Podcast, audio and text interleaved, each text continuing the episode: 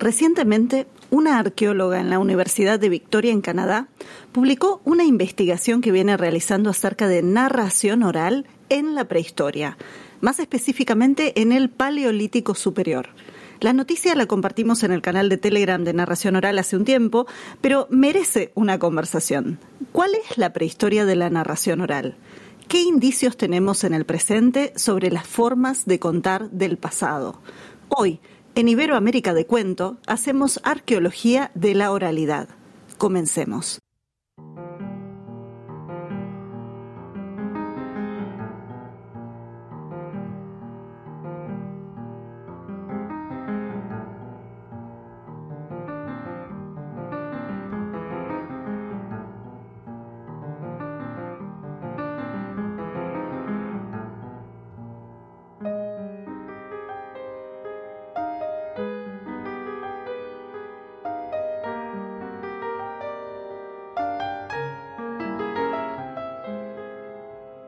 Bienvenidas, bienvenidos. Somos Sandra, Manuel, Pep y Anabel y esto es Iberoamérica de Cuento, un podcast quincenal dedicado al mundo de la narración oral, un podcast de la red de podcast Emilcar FM. Hoy, en nuestro episodio número 58, viajaremos a un posible pasado de la narración oral. Pero antes de empezar la excavación, ¿cómo les va amiga? ¿Cómo les va amigos?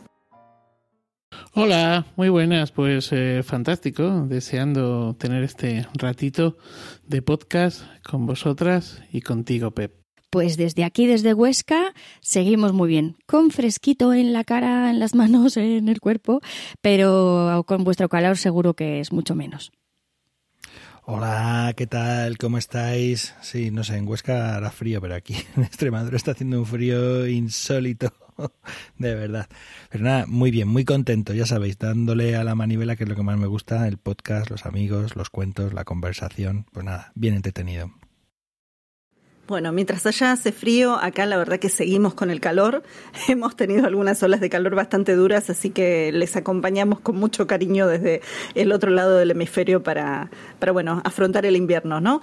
Pero volviendo a esto, ¿no? Volviendo a esto de la prehistoria, para poner a nuestros oyentes en tema, en noviembre del año del 2022, el año pasado, la doctora April Nowell publicó un artículo sobre narración oral y transmisión del conocimiento en niños y adolescentes de sociedad prehistóricas.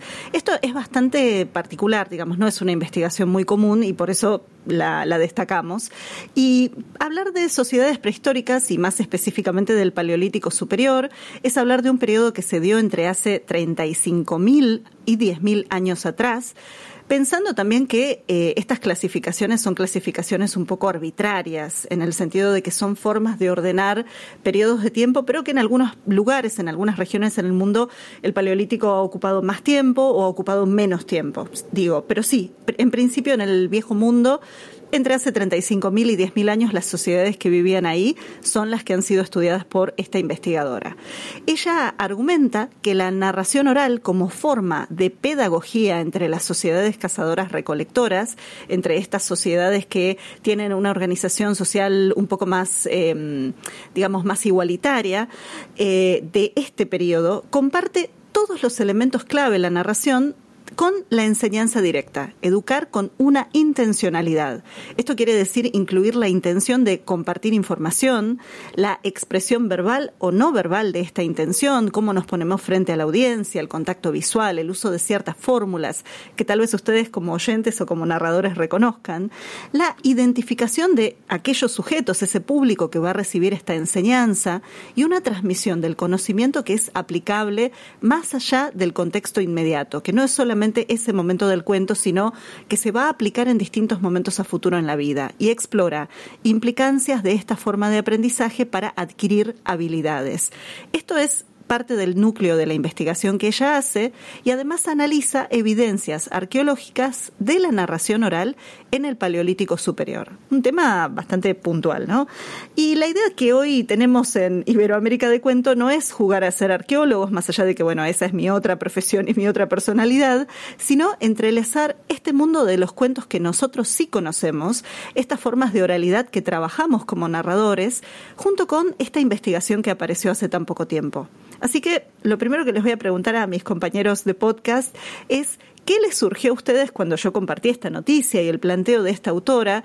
Y mm, aclaro, no estoy buscando hacer una apología de los cuentos para, ¿no? Para enseñar, pero sí de repente, eh, ¿qué planteos o interrogantes les surge desde esta idea de, bueno, una, una narración oral utilizada como forma educativa entre jóvenes y adolescentes? Hace tanto tiempo. Bueno, eh, yo más que centrarme en esta idea de la narración como eh, una herramienta, un recurso educativo desde muy antiguo, yo iría más allá. O sea, creo que mm, eh, por, los, por lo que he leído, que yo tampoco soy un experto en esto porque tú eres arqueóloga, pero yo soy curioso y ya no tengo, no tengo, no tengo pistas para seguir los caminos adecuados donde leer, investigar, ¿no? Pero, pero parece ser que cuando aparece el Homo sapiens hace unos dos millones de años, eh, el lenguaje complejo, que es quizás lo que nos determina, lo que separa, lo que nos desgaja del resto de, homos, eh, ocurre hace unos 80.000 años. No estoy muy seguro de esto, porque hay algunas versiones que hablan de unos 200.000 años atrás, sí. Entonces, el lenguaje complejo, que es lo que nos diferencia del resto de animales, que también se comunican, pero no de esta manera, eh, dio pie a otras, eh, a otras particularidades del ser humano. Eh, entre ellas, mm, yo mm, creo recordar que una es la autoconsciencia, la capacidad de ese diálogo continuo interior que tenemos, ¿no? Otra es la capacidad de ficcionalización, es decir, la capacidad de hablar de lo que no está aquí y ahora. Y luego está ese lenguaje complejo. Esas tres esos tres elementos particulares son como la gran diferencia con el resto de compañeros de viaje de este planeta. Entonces, esos tres elementos se han musculado y se han articulado a lo largo de estos 200.000 años, o quizás algo más atrás, o quizás algo más adelante, eh, con la ficción, con las historias. O sea, de alguna manera lo que ha musculado eh, esas eh, particularidades del ser humano, esas diferencias del ser humano con respecto al resto de seres del planeta, es la ficción, es la narración eh, con este lenguaje complejo de historias. Por lo tanto, no es que los cuentos se utilicen para enseñar o se hayan utilizado hace 35.000 años para enseñar, sino que los seres humanos han hecho a los cuentos, pero que los cuentos han hecho a los seres humanos. Es decir, que los cuentos nos han modelado, por eso en nuestro ADN está eh, esa capacidad de escuchar y de vivir y de eh, imaginar historias cuando estamos contando. Y por eso, ya me imagino que lo vamos a ver más adelante, ocurre que incluso en tiempos aciagos como estos para la oralidad, donde eh, los cuentos de tradición oral, por ejemplo, no, no encuentran eh, espacios donde habilitarse, donde ser, donde existir, incluso a público al que no se le ha contado nunca, de pronto un día te pones a contar cuentos delante de ese público y vienen eh, digamos, de serie preparados para escuchar cuentos. O sea, aunque sea la primera vez que lo hagan, de pronto se, entiende, se sienten eh, cómodamente, confortablemente en un lugar que conocen, que es el de la escucha y el disfrute eh, común de esos cuentos contados, ¿no? O sea que yo voy, digamos, subo la apuesta y voy unos cuantos miles de años más atrás y pienso que el cuento contado es fundamental para entender cómo el ser humano es. Antes de pasarle la palabra a Sandra y a Manuel, yo pensaba en esto que vos decís, Pep.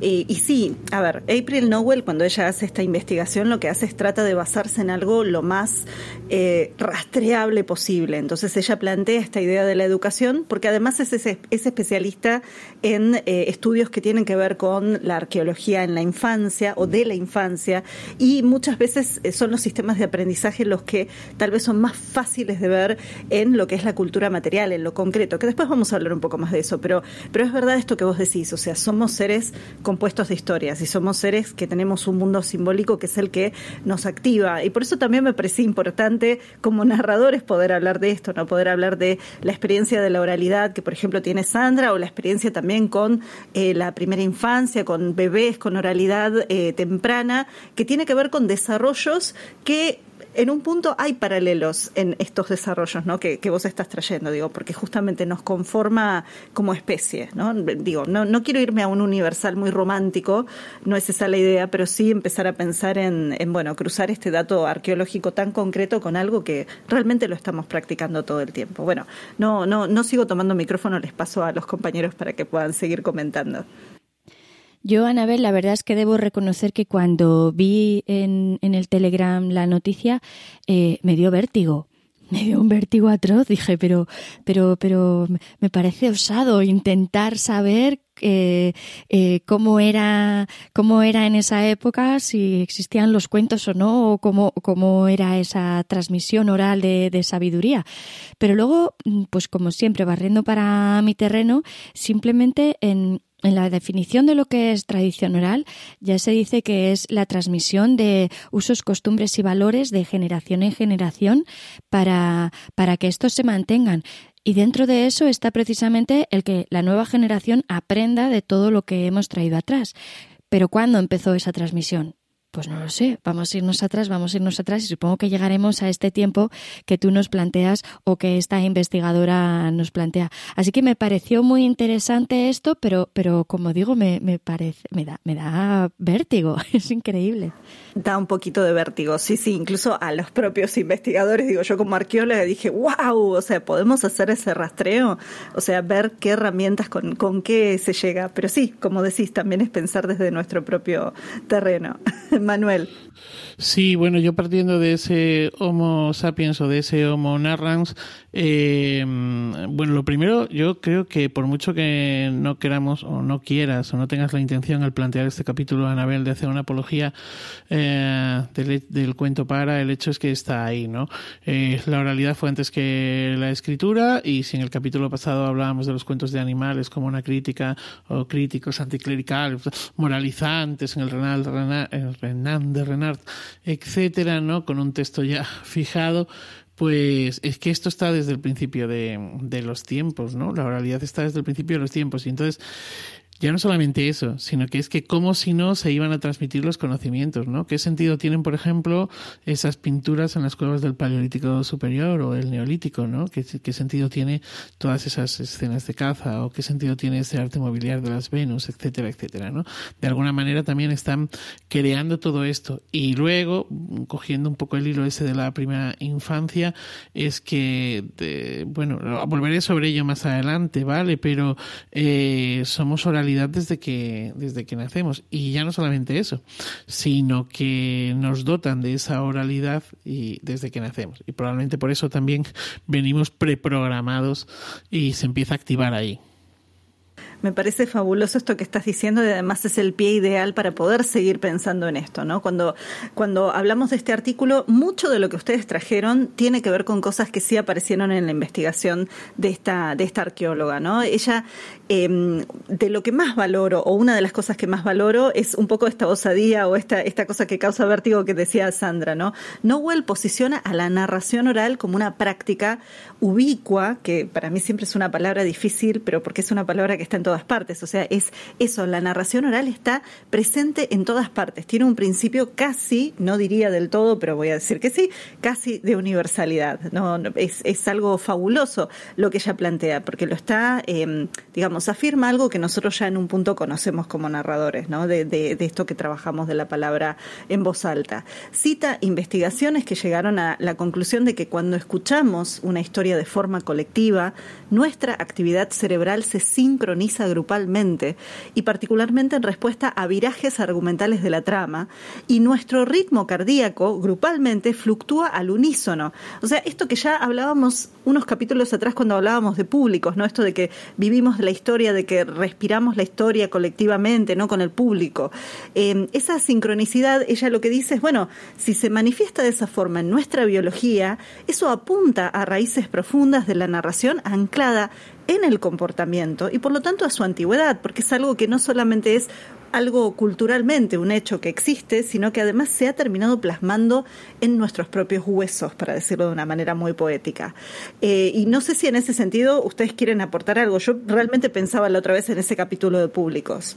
Claro, porque en realidad de alguna forma es eh, el cuento como diálogo, que esto ya lo hemos tocado varias veces en, los podcasts, el cuento como diálogo eh, es algo que se articula a raíz de la existencia del otro. Sin el otro no puede ser. Esto también lo hemos hablado en algún otro momento, ¿no? Que uno puede ensayar un papel teatral y puede aprenderse unas líneas teatrales, pero eh, con el cuento contado, el cuento no es hasta que no se está contando a un público. Y esta particularidad nos da pistas de cómo el cuento ha sido siempre de qué manera se ha edificado, se ha, se ha creado. ¿no? Eh, no, no, recuerdo muy bien eh, quién era el que lo decía. Sí sé dónde lo leí, porque fue en un artículo de Estrella Ortiz que creo que hablaba de Lacan o de Jung, no recuerdo, que hablaba este, eh, este psiquiatra, este psicólogo, no, eh, hablaba de psicólogo, hablaba de los cuentos como los sueños de la comunidad. Igual que el individuo tiene sus propios sueños, el cuento articula los sueños del grupo. ¿no? De alguna forma, el cuento siempre congrega o, con, o concita o, o o reúne al grupo, precisa del grupo, teje comunidad, hace comunidad, porque es una experiencia que vivimos al mismo tiempo individualmente, pero al mismo tiempo grupalmente. Y es algo eh, fundamental para la pervivencia del individuo y para la pervivencia de la comunidad. Imagínate hace 80.000 años o hace 200.000 años que esto era eh, fundamental, estar juntos, porque realmente gracias a estas capacidades que teníamos, eh, eh, un animal que no era más que un carroñero que comía los huesos o más que, dejaban los otros, las otras fieras, ¿no? Entonces creo recordar, yo no soy, creo que lo que hacían era machacar huesos y comían el tuétano y esto es lo que comían los seres humanos hasta que empezaron a reunirse y a ser capaz de prever cómo se podía eh, cazar, cómo se podían defender, cómo podrían hacer frente a animales mucho más poderosos o más fuertes que ellos. ¿no? Y, y esto ocurre, insisto, se muscula con el cuento que no solamente nos da esas herramientas, sino que además nos reúne, nos convoca, nos hace esa comunidad que estando juntos somos más fuertes.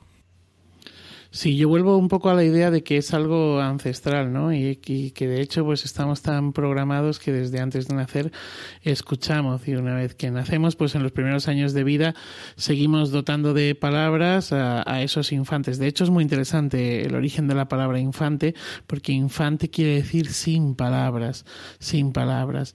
Y bueno, pues de infante infancia, infantil, etcétera, etcétera. Y entonces eh, eh, lo primero que hacemos es dotar de palabras, ¿no?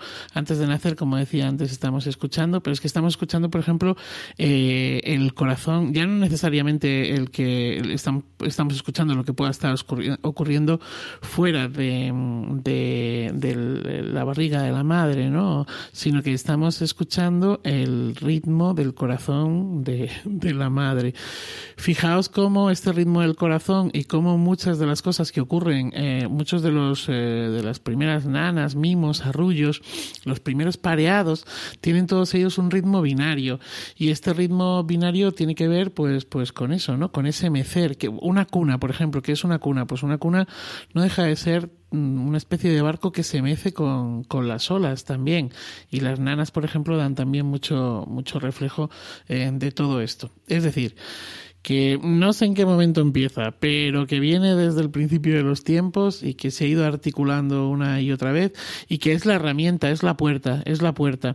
Federico Martín Nebraz, aunque luego volveré a hablar de, los aquíes y los allíes, él habla eh, de los aquíes y los allíes, luego lo recoge creo que eh, Antonio Rubio en las eh, siete llaves de cuento, habla de los aquíes y los allíes. Los aquíes es, pues eso, ¿no? Ese primer reconocimiento corporal, todas estas nanas, mimos, arrullos, todo este tipo de cosas que nos preparan para poder entender lo que, lo que va a venir después, que son esos cuentos de fórmula y posteriormente pues los cuentos maravillosos de hadas, eh, bueno, todo esto.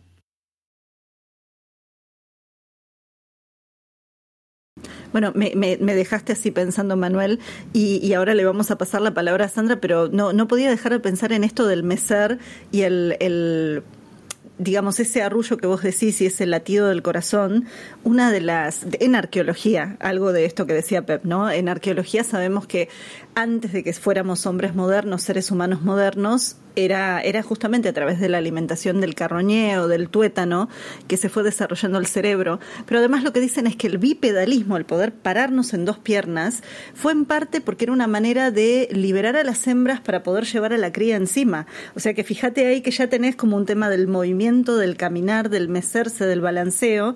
Eh, digo, hay distintas hipótesis obviamente de esto y hay obviamente un registro arqueológico, digamos, lo que se estudia es muy poco lo que hay, entonces son pocas las pistas, pero mucho se habla de justamente eso, de qué pasa con esos bebés, eh, ese mecer, ese moverse, eh, cómo la hembra va a estar llevando a su, a su cría en estos antepasados nuestros de especie.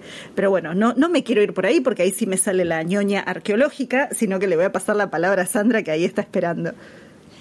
A mí lo que me pareció muy llamativo en el artículo fue que dijera que nuestro ritmo cardíaco fluctúa al unísono cuando estamos todos oyendo cuentos los cuentos nos unen, esto siempre lo hemos dicho, y cuando escuchamos cuentos, em, una historia es como si todos saliéramos juntos de viaje, y si el cuento o el narrador o la narradora sabe atraparnos, el cuento se queda enseguida en nuestra memoria. Y esto ocurre con los niños, les cuentas una vez un cuento y como les atrape, se lo aprenden súper rápido y la próxima vez que te ven te lo vuelven a pedir cuando recordemos ese cuento o cuando ellos recuerdan, vuelven a vivir ese viaje y, las emociones y dónde les ha llevado el estado en el que hemos estado todos juntos al, oír esa historia.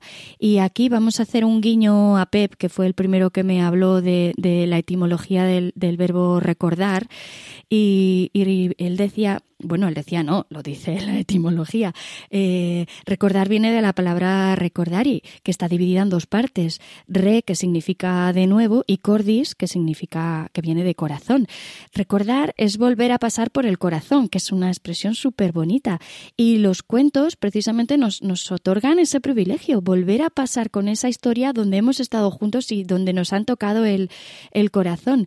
Em, no es extraño que, que se diga que cuando oímos cuentos, nuestro ritmo cardíaco sea solo uno, porque es que en realidad estamos todos teniendo esa sensación, viviendo esas aventuras, esos momentos estresantes o relajantes, pero vamos todos al unísono, así que es normal que todos los corazones se pongan a palpitar al, al mismo tiempo cuando estamos oyendo cuentos y conseguimos entrar en ellos, eh, aunque no sea la misma historia, aunque nos estén contando otro cuento distinto, sí que tenemos ese estado en el que nos hemos visto imbuidos ya en otras ocasiones y, y nuestros corazones palpitan juntos porque recuerdan ese lugar al que nos llevan los cuentos.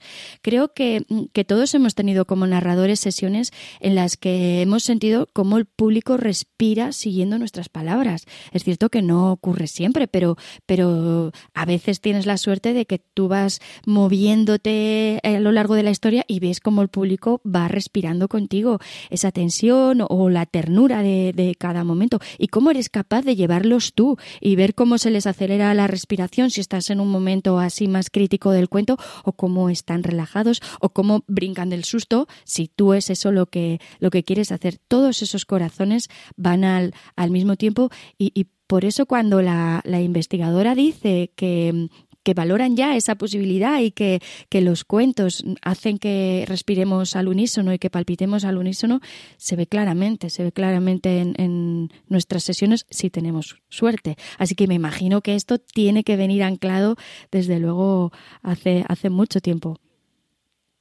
Bueno, pensaba también que ahí nos beneficiamos, tanto arqueólogos como narradores, de investigaciones también que tienen que ver con el marketing, porque algunos de estos trabajos que se han hecho sobre un grupo de gente escuchando historias tienen que ver con efectos del marketing, del storytelling o del cine y el guion, eh, y esas investigaciones, a veces, si están bien hechas, después también nos dan esa información indirecta, ¿no? Digo, porque a veces esas son las que ponen la plata, no son necesariamente las universidades y los académicos los que recibimos fondos para ver cómo la gente reacciona a un cuento. Pero yo aplaudo todo y abrazo todo siempre que esté bien hecho y que sea algo serio, ¿no? Y, pensando en eso y pensando en las historias, eh, justamente esta investigación, uno de los ejemplos que trae de formas de contar o de tipos de narraciones que eh, digamos que ejemplifican como un tipo de narración que seguramente aparecía ahí hace 35.000 o 20.000 o 10.000 años en esa prehistoria, es la práctica tradicional en ciertos grupos que todavía existe, sobre todo en grupos de cazadores,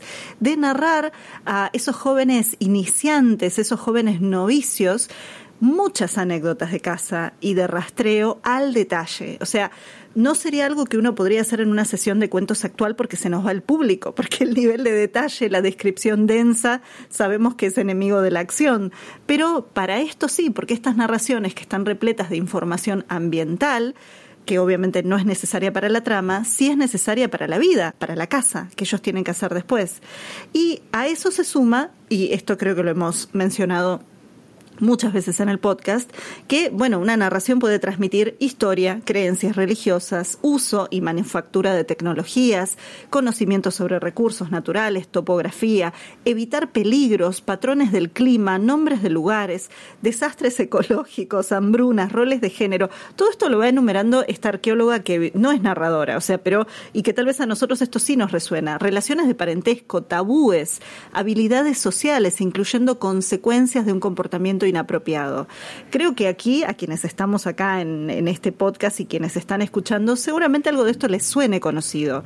Ahora, les pregunto a ustedes, ¿qué cuentos conocen locales? Y acá nos alejamos de ese cuento que es casi arquetípico, sino vamos a lo local, muy local, que nos da pistas o indicadores que solamente la gente de una cierta región puede identificar. Que tal vez como oyentes nosotros, si somos ajenos a ese lugar, nos perdamos, nos sentamos perdidos. Eh, ¿Cuál es el primer cuento que se les ocurre tal vez que está marcando o estos comportamientos o algún comportamiento social a cumplir o no violar. Eh, pregunto así si es que quieren aportar alguno, ¿no? A, a ver, eh, digamos, de comportamientos sociales está lleno eh, el, repertorio universal de, de, por ejemplo, del pues no al incesto, ¿no? Piel de asno, que es un cuento que se ha contado, se cuenta y que ha corrido y ha rodado por, por muchas culturas y países y a lo largo de la historia es un cuento que habla del, de lo malo que es que te quieras casar con tu hija, ¿no? que eso no se puede hacer. Eh, o por ejemplo el tema del canibalismo, conocemos el cuento de las asaduras del muerto y en realidad también lo puedes ver como una advertencia. Mira, mejor no te comas las cosas de los muertos porque lo mismo luego vuelven y la cosa no te va a ir tan bien a ti, ¿no? Eh, esto en cuanto a cosas locales, cuentos o versiones locales que son universales, que es un poco absurdo esto, ¿no? Es como hablar de, de, de eh, mitos o de, o de cuentos eh, teológicos que aparecen en todas las culturas, yo que sé, pues el diluvio universal, ¿no? Que aparece en, en tantas religiones y en tantas culturas. Eh, citamos hace unos, unos capítulos al Popol Vuh, aparece en el Popol Vuh, aparece en la Biblia, aparece en muchos otros libros de los orígenes, ¿no? De alguna forma. Eh, aunque si nos ceñimos algo local, local, recuerdo una anécdota que contó Andrés Montero aquí en el podcast, en alguno de los capítulos anteriores, cuando andaban ellos por aquí también eh, compartiendo este espacio con nosotros eh, que hablaba de una comunidad que había recuperado la manera tradicional de preservar la comida, los alimentos, creo que en concreto era la carne, gracias a las historias, y que eso se había olvidado y que estaba aquella comunidad estaba en, en, serios apuros porque no había forma de preservar eh, los alimentos que cazaban sin que se estropearan y, y, que, y que se veían en situaciones pues en situaciones de verdadera dificultad. Y que gracias a esas historias que se contaban y que todavía se esos cuentos que se contaban y en los que se daban indicaciones sobre cómo eh, conservar la carne por ejemplo eh, pues gracias a eso se pudo recuperar una forma de tratar los alimentos que hizo que la comunidad pudiera vivir de otra manera mucho más relajada, más segura y con comida en tiempos de vacas flacas. ¿no? Esta anécdota la, contaba, la contaba Andrés y bueno, seguro que los oyentes que, que nos llevan escuchando tiempo eh, la recordarán. A mí sí que me vinieron varios cuentos a la cabeza cuando, bueno, hubo que darle vueltas ¿eh? para, para buscarlos y que encajaran aquí viniendo de la prehistoria, pero sí que hubo varios que, que encajaron. Como dice Pep, los etiológicos, muchos de ellos, pues probablemente eh, han ido ayudándonos a crecer. Enseguida me vino el de, el de la sierra, eh, el que explica cómo el demonio estropea la sierra de San José, que era carpintero, y le hace picos para que no funcione cuando la sierra entonces era lisa y resulta que San José la más de contento porque pues, cortaba mucho mejor. Eh, el diablo enfadado dobla los picos uno para cada lado y, y San José más contento todavía porque aquella sierra contaba muchísimo mejor.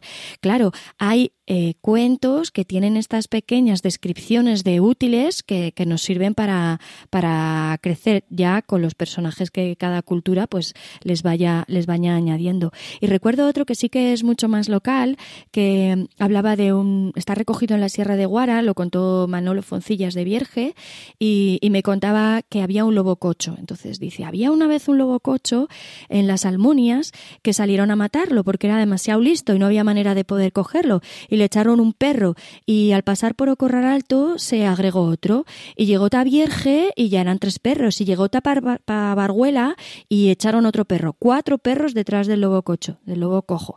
Dio vuelta por Valcés, o sea, por toda la sierra de Sevilla. Y al pasar por San Pelegrín ya le echaron otro perro más, que eran cinco, y llegó ta las Almunias con seis perros y el lobo sin matarlo. Nos ha escrito, nos ha escrito toda la redolada de pueblos y cómo va pasando el lobo uno por uno por todo el camino natural que había entre estos pueblos. Así que claro, dentro de estos cuentitos que parecen pequeños y sencillos, sí que hay mucha enseñanza para aquellos jóvenes que crecieran en la zorra, en, la zorra, perdón, en la zona. Como hablamos de lobo, ya se me viene aquí enseguida. que crecieran ahí en la... Ahí se coló reinar de la vez pasada. Ya rabosa, rabosa, la rabosa, la rabosa.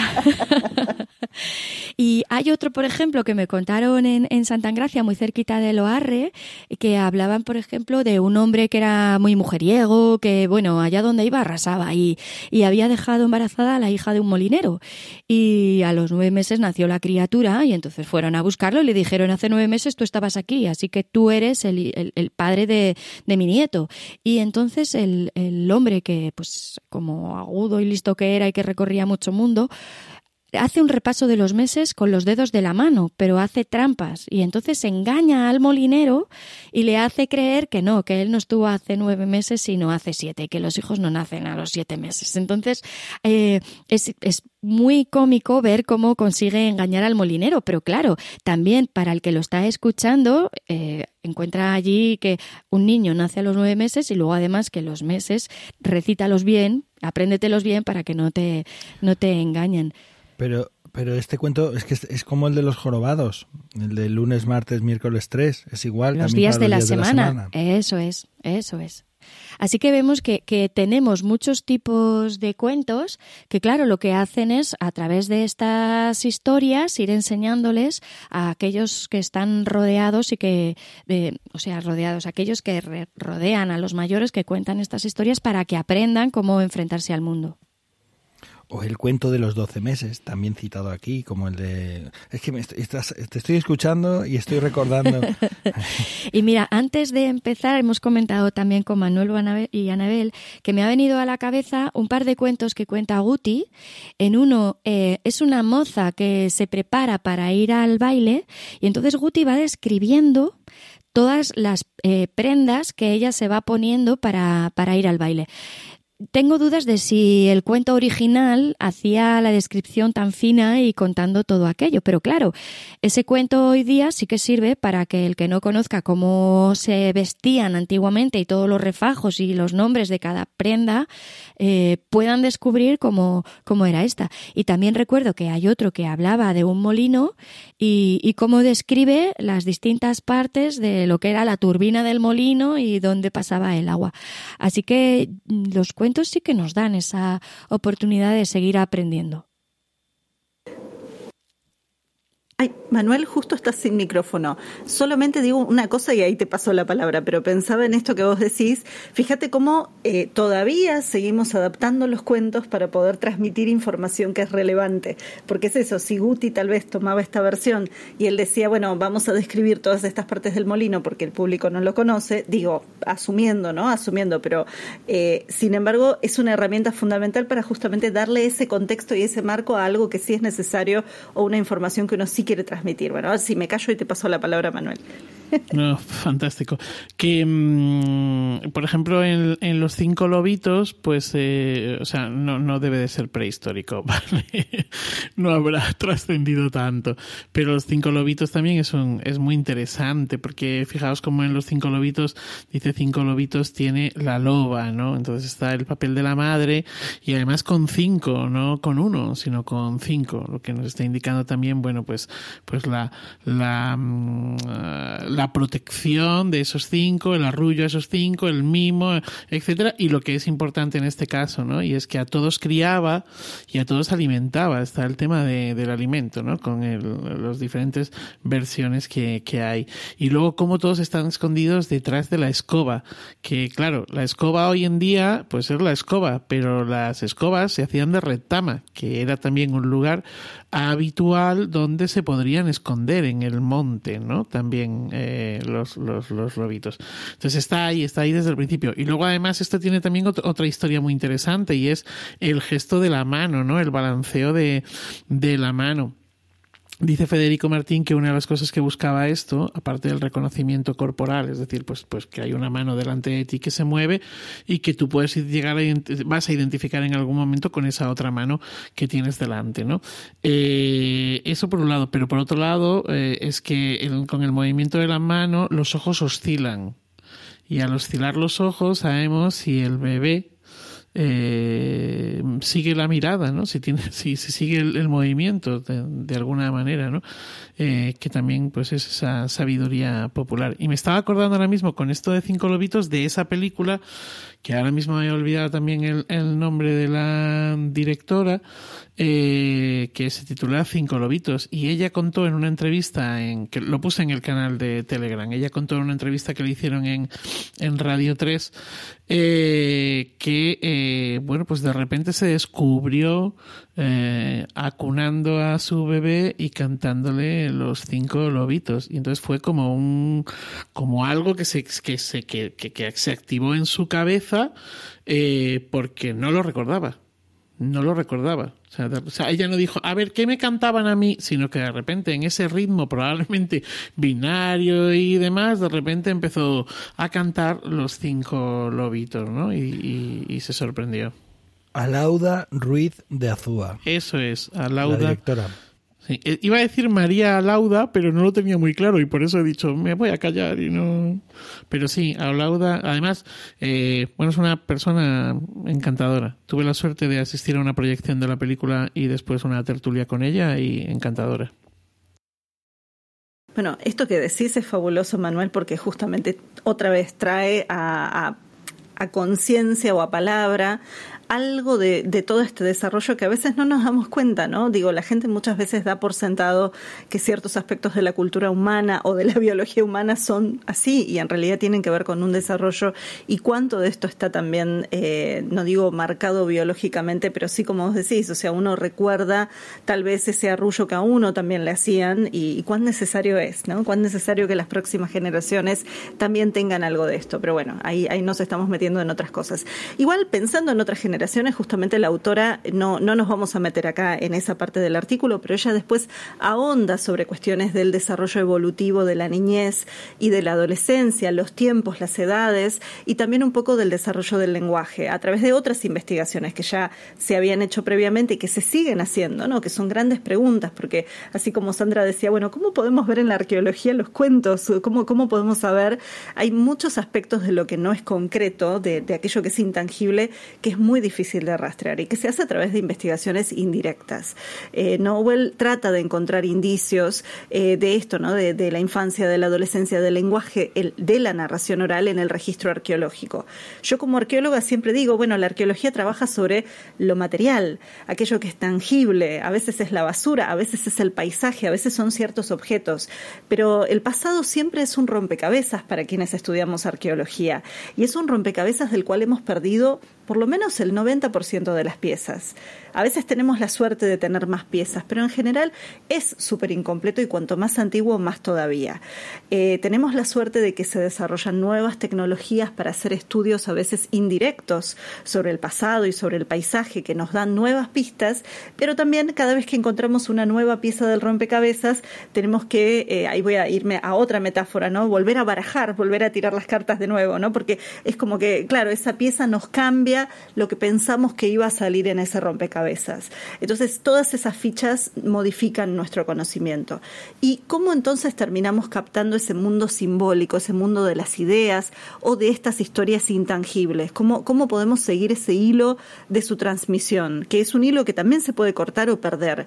Eh, ya lo hemos mencionado previamente eh, cuando hablábamos de tal vez el herrero y el diablo, ¿no? Digo, hablando de estos cuentos antiguos, pero mm, Nowell no toma las historias, o sea, no toma argumentos específicos de Lo que ella hace es se fija también en el mundo concreto y Manuel justamente había traído el arte eh, y toma eso. Ella dice a través del arte eh, parietal, el arte ese que es portátil, esas piezas de hueso, por ejemplo, grabadas u otros objetos, el arte rupestre, los grabados, otros materiales que aparecen de esa época y a través de eso va analizando y sustentándolo o comparándolo con prácticas de poblaciones indígenas originarias actuales en algunos lugares que tal vez tienen prácticas similares o que justamente no tienen formas de escritura y entonces utilizan otras tecnologías para la memoria que se acompañan de objetos, de formas de arte visual. Eh, igual Recuerdo de algún capítulo que ustedes tenían en algún episodio donde todavía Sandra y yo no estábamos, que creo que ustedes mencionaban algo de, por ejemplo, em, recursos gráficos en la juglaría. Espero no estar confundiéndome, pero creo que en algún capítulo hablaban de eso. Bueno, hay muchas prácticas en el mundo que todavía utilizan algo que no es solamente la palabra viva. Em, entonces se sustenta por mucho de esto y además presenta algunos ejemplos, Nowell, bastante interesantes.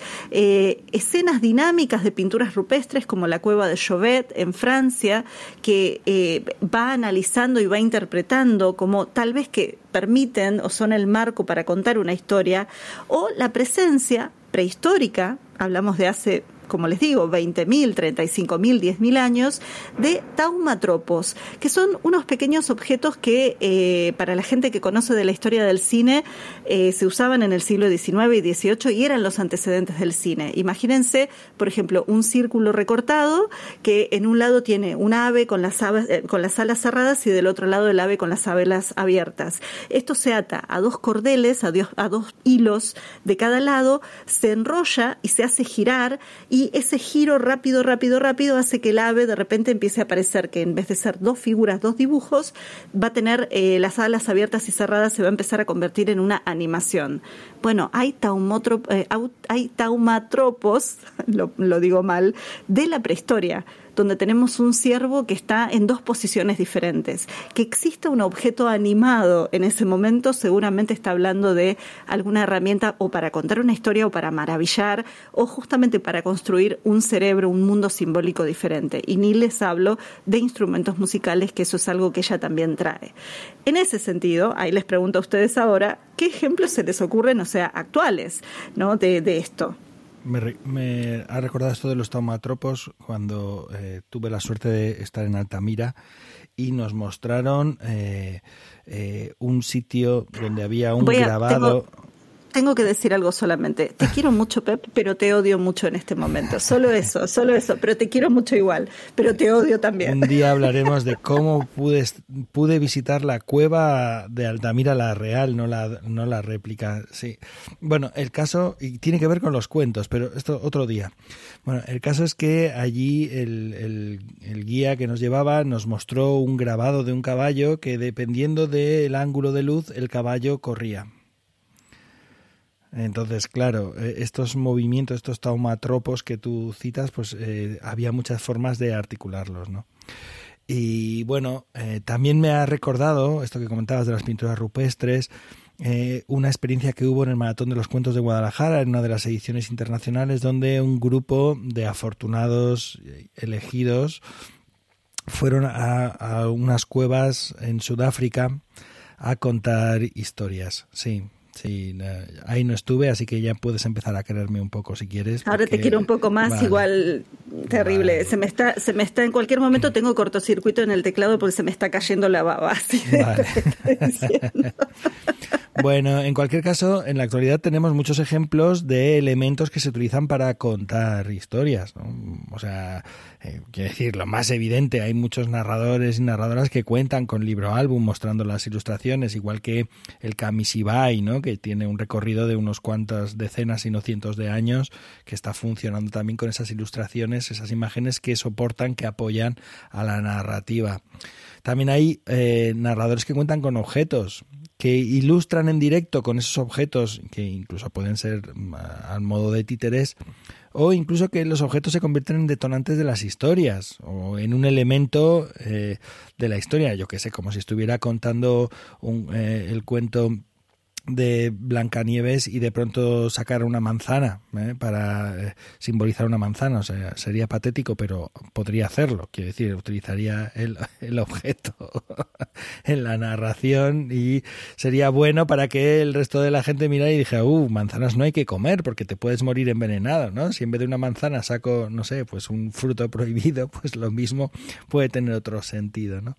Eh, bueno, igual hay elementos que se han utilizado mucho. Es que, es que de verdad estaba pensando, por ejemplo, hay cuentos que se utilizan, se cuentan con cuerdas con cuerditas para los cuentos de dedos, ¿no? Igual que se utilizan y, igual se ilustran los cuentos con los con baraja. Tenemos varios eh, ejemplos de cuentos que se cuentan al tiempo que se van mostrando las cartas de la baraja. Así como como ejemplo, grosso modo, al hilo de lo que estabas de lo que estabas contando. Yo querría hablar algo también sobre los, los símbolos, pero si queréis lo dejo después de que saquéis toda la muestra, porque también citas eh, en esto que has comentado antes, cómo los, los cuentos han ido cargando de simbología, de, de espesor eh, simbólico. Pero mejor sigamos con evidencias gráficas. Sí, yo quería hablar de en la oralidad con bebés, cómo todo el aprendizaje y el reconocimiento del esquema corporal que es fundamental se hace precisamente a través de, del cuerpo, ¿no? Y de contar y hacer mimos, arrullos, etcétera, etcétera, con el cuerpo, ¿no? Desde esos eh, palmas, palmitas, o, mm, eh, bueno, pues este dedo dijo sí, este dedo dijo no, es decir, bueno, pues que hay, hay todos unos, unos juegos que sirven para eso también, ¿no? Y que sirven, y que con los que podemos contar, y que además, como decía antes, nos están preprogramando, o mejor dicho, están resucitando aquello que eh, comentaba Pep de que veníamos programados desde antes con, con todo esto, ¿no? Eh, y decía antes esto de los aquí es, es ese reconocimiento eh, del cuerpo, del esquema corporal, en el que jugamos con, con las caras, con las faldas o, las rodillas, el, el trote, el galope, bueno, todo esto. Y luego hablábamos antes fuera de micro de que mm, precisamente o probablemente el cucutras el cucutras esté ahí eh, en esos orígenes, ¿no? Bueno, a ver, no en los orígenes prehistóricos, obviamente, pero eh, es eh, la forma básica de un plante, de lo que sería la estructura de una historia, ¿no? Planteamiento, nudo y desenlace, en algo tan sencillo como es eso, ¿no? El cucutras y, claro, el, el asombro, que por cierto, el asombro también es una de las cosas que se trabaja mucho en, en esa primera infancia, ¿no? Es ese cambio que se produce en la impresión del, del ánimo, eso es lo que, lo que es el asombro, y con el que, con el que jugamos pues a través de, de la risa, a través del susto, a través de, bueno, siempre a través de ese contacto corporal. Manuel, me estoy acordando ahora, ahora que has comentado lo de la risa, que leí un artículo en el que decían que eh, los juegos de cosquillas que solemos hacerles a los más pequeños, el de, por ejemplo, cuando vayas a la carnicería, que subes por el brazo y le haces las cosquillas, o, bajas por la pierna y les haces las cosquillas, eh, están preparando a los niños para las primeras batallas porque les están, les están eh, haciendo de resorte para ese momento en el que tú eres vulnerable porque te están haciendo cosquillas y sepas escapar. Entonces, fíjate qué cosa más curiosa porque me acabas de, de traer a la mente que quizá estos juegos precisamente lo que te están enseñando es a tener esa respuesta de ponerte a salvo. Claro, quiero ese artículo. Pues te lo busco y te lo envío. Te lo busco y te lo envío. Te estaba escuchando y lo último que me imaginaba con los cuentos de cosquillas era que te preparaban para las batallas. Otra cosa que dijeras, para las batallas de amor, ¿sabes? No sé, pero de, para las batallas. No, no, no, no, pero tienes toda la razón. para la supervivencia. Claro, fíjate, Imagínate en, en, la cama con tu hijo haciéndole cosquillas, cómo se revuelve y, y quiere escapar de, del adulto que está encima de él, haciéndole esas cosquillas que disfrutan, pero hay un momento en que no disfrutas tanto, ¿eh? Cuando te sientes vencido y pueden contigo y no te puedes mover de ahí, realmente es las primeras batallas que tenemos en el mundo. Claro, mira, me venía ahora a la cabeza que cuando montamos el espectáculo sobre el miedo, eh, claro, estuvimos leyendo mucho sobre el miedo y una de las cosas que decía, que leímos y que encontrábamos y demás, era que mm, cuando uno tiene miedo, eh, el cuerpo puede reaccionar de dos maneras. Una, paralizando, y entonces te conviertes en una víctima. Otra, preparando tu cuerpo para hacer algo que no harías. Es decir, mm, de normal yo no saltaría una tapia de dos metros, ¿no? Pero ante el miedo, el miedo prepara mi cuerpo, lo tensiona, lo prepara para que yo pueda dar un salto y a lo mejor saltar esos dos metros, ¿no? No, no, o sea, agarrarme a la parte alta de la valla y saltar, ¿no? Por poner así un ejemplo que no sé si es muy tonto o no, pero, pero claro, es que... Te voy a dar un susto la próxima vez que nos veamos, te voy a dar un susto para verte saltar dos metros, yo por verlo, vamos.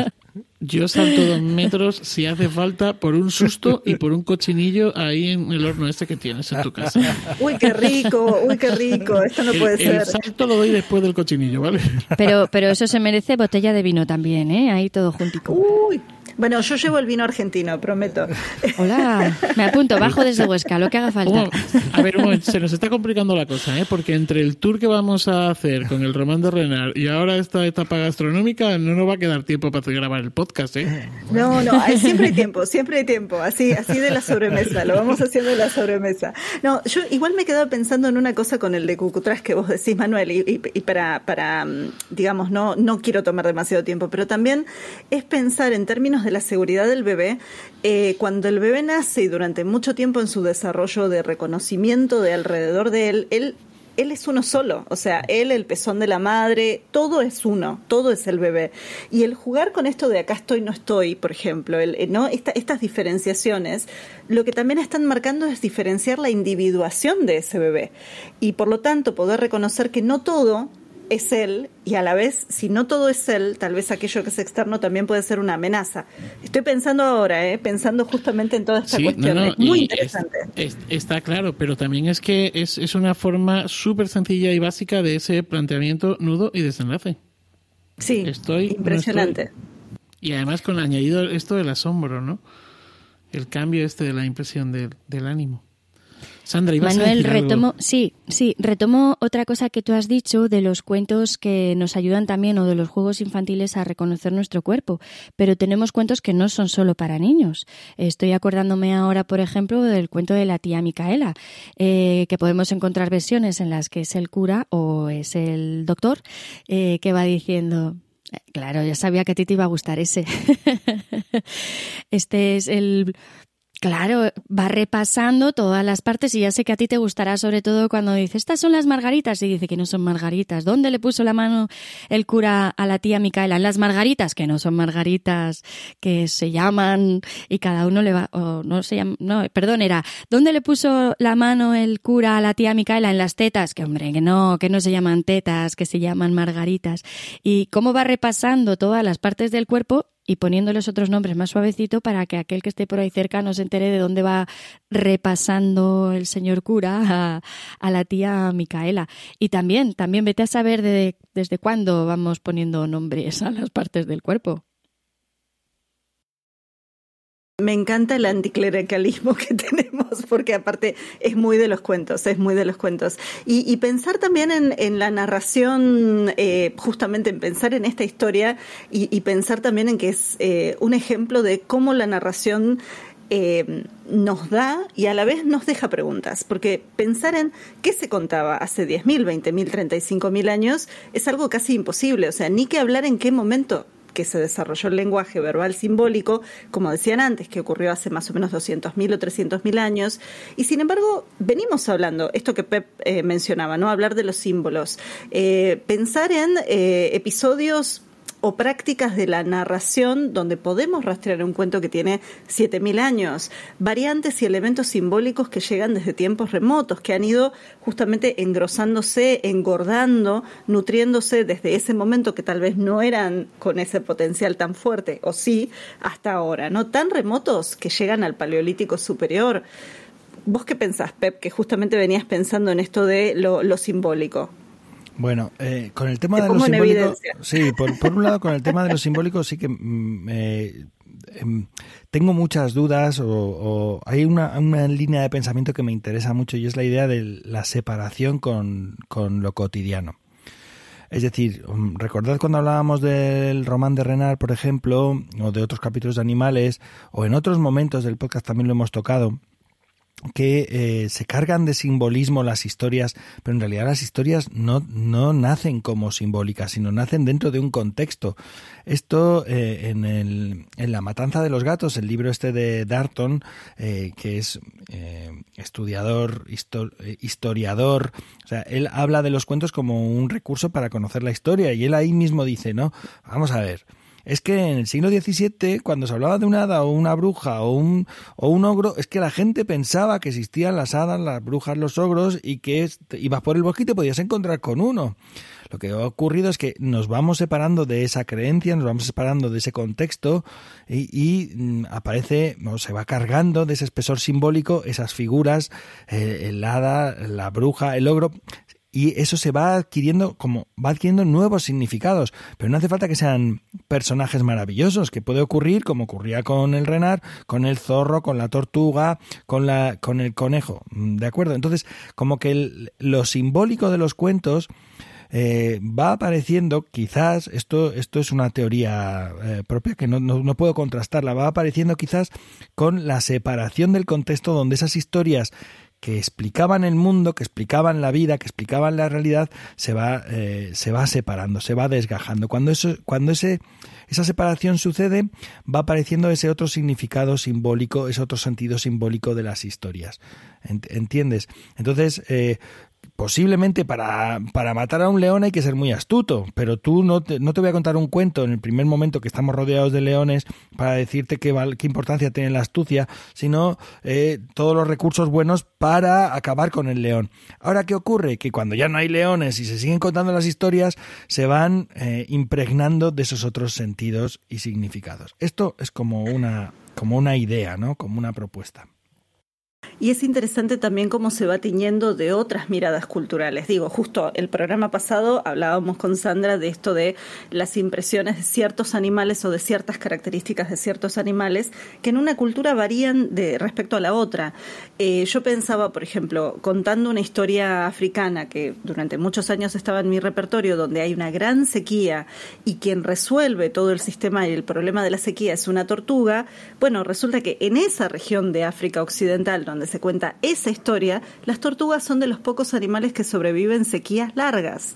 Entonces, la historia en realidad, más allá de todo el episodio maravilloso y hermoso que tiene, lo que está apuntando es a observar a ese animal, porque es uno de los pocos que sobrevive y entiende, entiende entre comillas, ¿no? Pero la sequía. Entonces, tenés una carga ahí de aprendizaje local, pero que después cuando va creciendo fuera del contexto, tiene una carga también simbólica y tal vez lo cruzas con alguien que estudió otra cultura donde las tortugas tienen otra simbología y tal vez eso no lo saben, o sea que la tortuga ahí sobrevive a la sequía. Digo, tenemos como todos estos cruces. Y también pensaba en algo que no, no lo teníamos en el guion, pero digo, justo me vino a la cabeza ahora, que decía Rodríguez Almodóvar en algún momento respecto a que eh, muchos cuentos, eh, y algunos cuentos en realidad, y lo mismo pasa con algunos mitos, pero sobre todo con los cuentos, son desprendimientos de viejos ritos. O sea, y el ritual es la encarnación corporal o física de aquello que es mitológico. Y mitológico no desde el lado de la creación, sino desde el lado de universo simbólico que explica lo que nos rodea. Entonces vos tenés el rito, que es una, eh, una, repetición eh, cíclica, donde además estás en un tiempo fuera del tiempo cotidiano, estás en un tiempo liminal, en un tiempo que usualmente es el tiempo, por ejemplo, en Tierra del Fuego, entre las poblaciones Selknam era el tiempo del Howin, el tiempo de la creación. Y después cuando reproducían el ritual que tenía que ver con ese momento del tiempo de la creación, era un tiempo fuera de la normalidad, fuera de la vida cotidiana, de las prácticas. O sea, acá estás trayendo algo que me parece que es interesante y que en un punto también es difícil de rastrear, pero que ya nos estamos haciendo igual esa pregunta, ¿no? Y, pensando en estas investigaciones, y ya casi cerrando, a menos que quieran sumar algo más, em, yo decía, bueno, nos queda la pregunta de estas investigaciones interdisciplinarias abren nuevas formas de pensar en el pasado, pero también en pensar en nuestras propias prácticas de la oralidad y, en estos orígenes y en entrecruzarlas con lo que hoy conocemos. Eh, ¿Qué pasará dentro de 10.000 años? ¿Qué pasará con estas oralidades? Bueno, lo que es una pasará, pregunta retórica. Lo que pasará seguro es que los cuentos que pervivan, pervivirán con otras formas. Esto, esto también es muy interesante y que quizás viene a cuento, ¿no? Porque eh, hablábamos cuando el herrero y el diablo de esos estudios filogenéticos eh, eh, que demuestran que este cuento en concreto lleva 8.000 años contándose, quizás con algunas variaciones, con algunas diferencias con respecto a cómo lo conocemos ahora, porque los cuentos que contamos ahora y que escuchamos ahora, estos cuentos que transcurren en esa edad media idílica, en la edad media no se contarían así, se contarían de otra manera.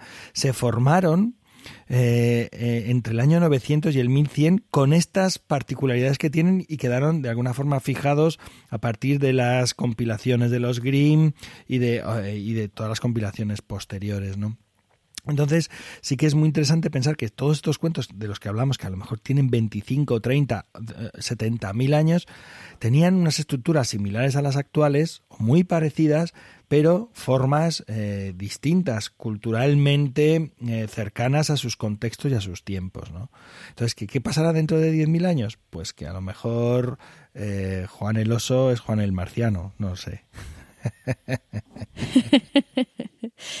Yo barriendo para casa, yo siempre, siempre digo que la tradición oral sigue viva, se adapta al tiempo en el que le toca vivir, así que espero que dentro de 10.000 años pues la cadena siga funcionando, los cuentos se sigan contando y se seguirán adaptando a cada momento. A lo mejor Juan el Oso pues tiene un marciano o no, o, sigue funcionando y, y se sigue contando tal y como lo estamos haciendo nosotros ahora. También a lo mejor es trabajo nuestro que, que siga allí y si nos quedan todavía 20, 30 años, 40 años de seguir contando cuentos, pues que sigamos allí hora dando, hora dando para que quede en la memoria de los que vengan detrás. O 70 o 80, ¿por qué te vas a quitar opciones, nena? Por, no? Porque no vean que soy mucho más joven que tú, que queda muy feo. Solo era por incluirnos a todos. No, no, después igual yo creo que también nos quitamos años porque después de ese cochinillo, ese vino y Manuel saltando, ya ahí eh, se reducen los años, pero mejora la calidad. Por cierto, ¿sabéis de qué me acabo de acordar? Me acabo de acordar de la película de los Cruz, esta familia de... Y, hay unos prehistóricos, no, no, sé qué es, bueno, Homo sapiens, no, ellos no son Homo sapiens. Bueno, eh, hay, una, hay una escena, ellos creo que son cromañones y se encuentran con un Homo sapiens. Hay una escena en la que están todavía dentro de la cueva, no ha empezado el viaje, y el padre reúne a la familia y les cuenta cuentos. Cuentos para para estarse quietos en la cueva y no salir, que fuera está todo lo peligroso. Digo, fíjate cómo han sabido aquí, no sé, no sé de qué, no sé si es Disney, no sé, no sé de quién es, pero digo, mira cómo han reflejado aquí eh, ese espíritu de narración. O sea, Canabel, fíjate, al final estoy más cerca de la prehistoria y de esos cuentos que se contaban y poco a poco va desapareciendo ese vértigo que te decía que tenía al principio. Manuel, no sé si querías decir, porque ahí te veía con el gesto y... No, no, no, no, no, iba a decir que no me acordaba, yo he visto los Cruz y no me acordaba de la, de la escena esa, así que tendré que volverla a ver. Bueno, esa es mi deuda pendiente. Esa película todavía no la vi. Pero recuerdo La Guerra del Fuego, que igual es otra época y otro planteo. Y sin embargo, justamente hay una, hay una cuestión donde los personajes tienen comunicación simbólica y es en los símbolos donde, donde está la fortaleza de esa sociedad, ¿no? Y bueno, en un punto es en los símbolos donde nosotros seguimos trabajando. Y ya con esto cerramos eh, sin cierre simbólico, simplemente con una despedida. Así que nos vamos despidiendo después de este capítulo que fue un poco académico arqueólogo, pero espero que haya sido mucho más narrativo de lo que se pensaban cuando vieron el título de este episodio. Bueno, pues nada, una vez más ha sido un placer. Me encanta lo del podcast, me encanta hablar de los cuentos, me encanta juntarme con vosotras y contigo, Manuel. Así que cuando queráis repetimos. Mm, muchas gracias. Para mí ha sido una maravilla porque la verdad es que ya, ya os digo que tenía un vértigo antes de, empezar y, ese escepticismo que yo tenía, pues eh, me habéis ayudado a, borrarlo y a sentirme más cerca de, esos primeras, de esas primeras narraciones o, de ese origen que nos proponía esta investigadora. Así que gracias, Anabel, por retarnos y, y sacarnos de nuestras casillas confortables y buscar siempre más allá el camino de los cuentos. Bueno, pues un placer y además eh, me sumo a las palabras de Sandra porque ha sido también un aprendizaje. Este, bueno, todos en general lo son, ¿no? Pero que este en concreto ha sido descubrir ahí unas, unas aristas bastante interesantes. Nada más, besos y abrazos. Bueno, esto ha sido un placer realmente. Y bueno, les recordamos a quienes nos están escuchando que esto es Iberoamérica de Cuento, un podcast quincenal dedicado al mundo de la narración oral en Iberoamérica, un podcast realizado por Pep Bruno desde Aigal, Sandra Araguaz desde Huesca, Manuel Castaño desde Alcalá de Henares, que no es mi primo, y Anabel Castaño desde Buenos Aires, quien ha tenido el privilegio de coordinar este quincuagésimo octavo capítulo del podcast. También les recordamos que Iberoamérica de Cuentos forma parte de la red de podcast de Emilcar FM y que pueden consultar y comentar todos nuestros contenidos en las plataformas más importantes de podcasting y en Emilcar FM barra de cuento, donde tienen acceso a nuestras cuentas en Twitter y en Facebook. Gracias J, como siempre, por tu impagable labor. Gracias Ram por la música y gracias a ustedes por escucharnos, acompañarnos, animarse con este tema y dar sentido a esto que hacemos. Nos encontramos en los cuentos como siempre.